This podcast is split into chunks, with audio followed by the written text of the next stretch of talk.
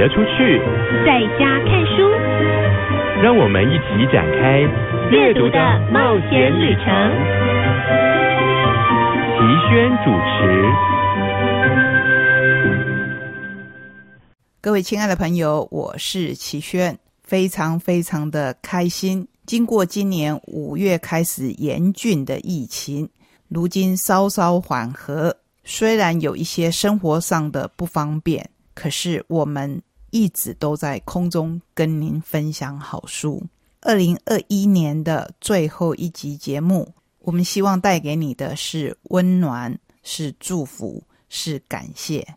同时，也要跟您预告，从二零二二年一月二号开始，我们的节目将改在十二点到一点播出。亲爱的，我在，我们就一起踏上今天的旅程吧。各位亲爱的朋友，我是齐轩，欢迎来到懒得出去，在家看书的在地阅读，阅读在地。本年度最后一次在空中与你相见，分享好书，同时也祝福一位好朋友。我相信他现在已经放下尘世的一切辛劳，在天空与他最喜欢的各式鹰还有鸟。自由的翱翔，即便今天我们来到岁末，秉持节目一贯的精神，还是有很多的书要跟您分享。今年来不及分享的没关系，明年我们继续。而且明年度开始，我们的节目要再度的改时间，会提早到十二点到一点，不管是。长久陪伴我们的朋友，或者新加入的朋友，都请你别忘了，下个礼拜，也就是二零二二年的一月二号，我们会在中午十二点就跟您见面。首先，在第一个段落，我要感谢今年所有的伙伴，我们有三十四位交托信任给我们协会的伙伴。他们大都低调，加上各自的隐私，所以我就不在空中一一唱名。这三十四位伙伴，是我们能够在空中一集接一集、一本接一本好书跟您介绍的最大助力。也就是我常常说的，如果我能翱翔，那是因为有这些羽翼下的风可以帮助我。本年度我们跟您介绍了三百九十七本好书，将近四百本，有没有非常的惊人？就算您没有办法一天平均读上一点一点多本的好书，我也要感谢你，让我在空中跟您分享阅读的喜悦。同时，我们访问了二十六位。跟出版相关的人士，也许是作者，也许是编辑，也也许是译者。除此之外，我们还举办了九场的活动。我不知道这九场的活动您参加了几场，但我也是要深深鞠躬，因为今年这九场活动非常的不容易。我们都知道五月份疫情严峻。所以，我们能办活动的时间其实就被压缩到了。非常感谢各位，您或许看不到我深深的鞠躬，可是希望透过空中的分享，大家都能感受到我真诚的谢意。谢谢大家。今年度我一直在想，我们应该用什么样的书来为波折起伏的一年。画上句点。后来我想到，延续今天的选书，我要把今年度最后宝贵的时间留给大小朋友。跟我们合作的出版社当中，绘本出自于十四家，其他的书来自六十五家出版社，是他们始终一直努力的力量，让我们不断有好书可以读。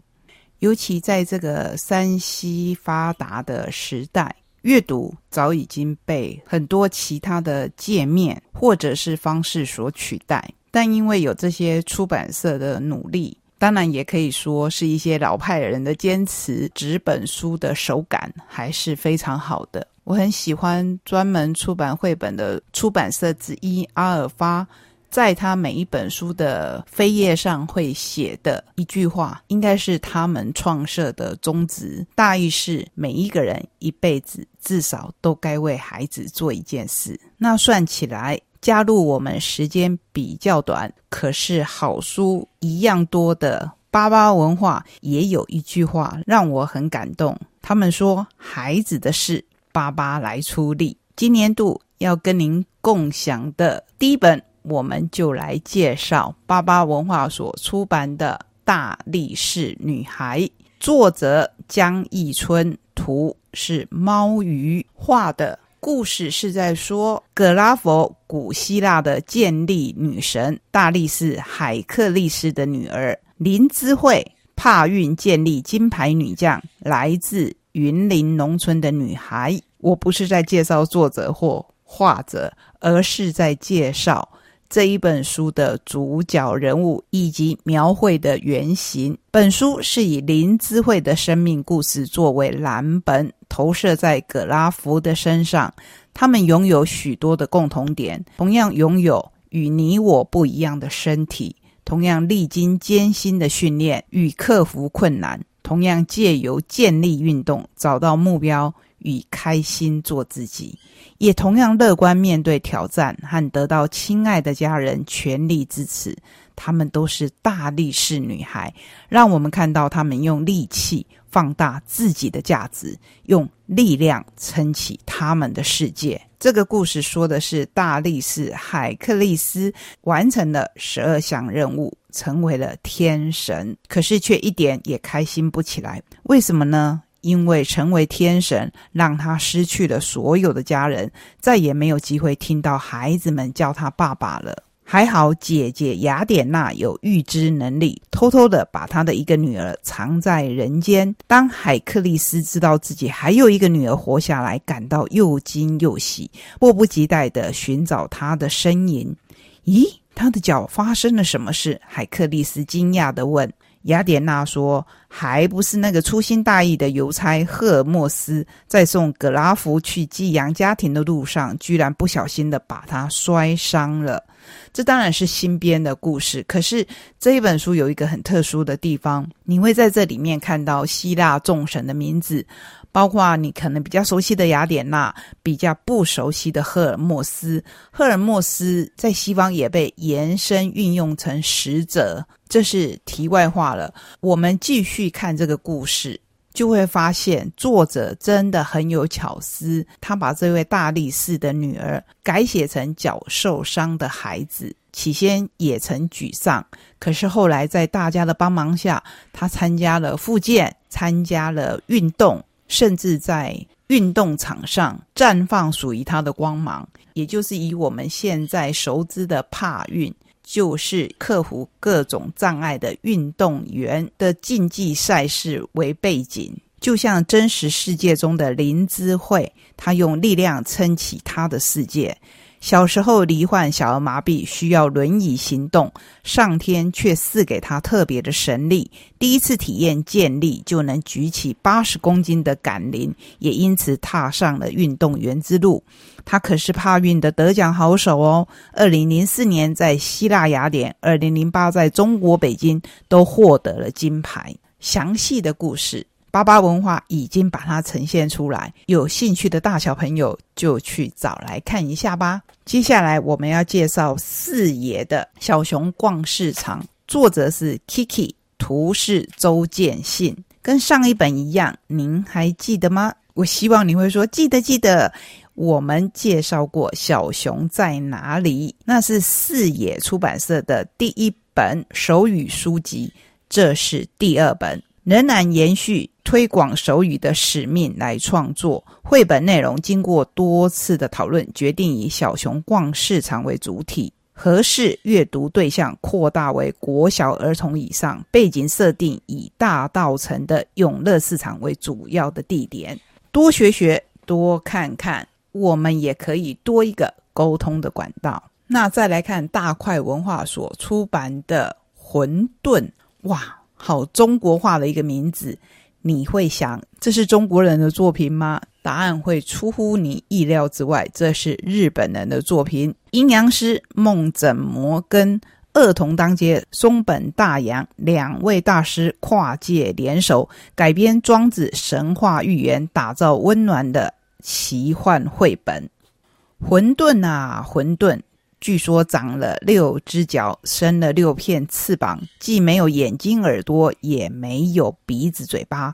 混沌啊，混沌！因为没有名字，所以什么都不是。正因为什么都不是，所以想当什么就是什么。这就是混沌。混沌谣传是中国古代神话里的凶兽，在《左传》里以穷奇、陶物、饕餮合称四凶，原来指的是。遭到舜帝流放的四个部落，在《山海经》里面则为神帝将，其状如黄囊，刺如丹火，六足四翼，混沌无面目，世事歌舞。这个故事一直流传下来。现在日本的作家梦枕魔。根据《神易经》的意象，再加上庄子那篇《印帝王第七》的故事作为背景，这个故事是这么说的：南海之地为树，北海之地为呼，这是他们的名字；中央之地为混沌，树与呼时相遇，遇于混沌之地，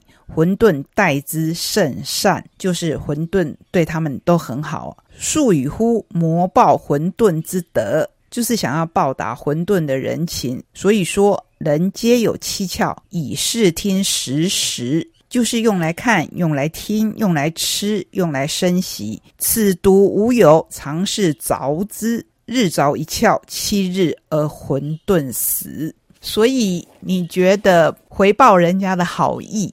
做的到底是好事还是坏事呢？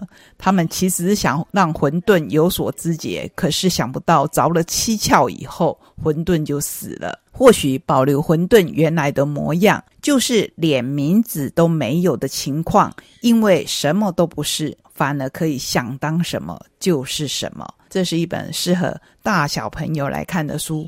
最后，我们要以小鲁创作绘本，今年度曾经两次亲自上我们节目的严志豪的作品《如虎添翼好队友》，画图的是黄志明。属于十二小守护过新年系列，虎年来喽，很快的又到了年底，过年也不远了。因为全球暖化，天气变得十分古怪。熟悉这一系列的朋友应该都知道，每一年的生肖就是当年的守护神，他们都要找到护身符。来陪所有的小朋友，甚至是大朋友平平安安的过这一年。自己虽然走得快，大家一起却能走得远。一向自信能干的小桂狐，今年总算明白这个道理。十二小守护们，这回又要一起经历了什么惊奇的遭遇呢？当然不能暴雷，希望您自己去看一看。我们也以这一本书来祝福各位，亲爱的朋友。谢谢您今年在各个收听的平台上让我跟您分享好书，请记得明年我们还要一起，让我们相约，只要我们都还在，那么就一起一步一步的向前，继续来享受阅读的喜悦。新的一年空中继续再会，拜拜。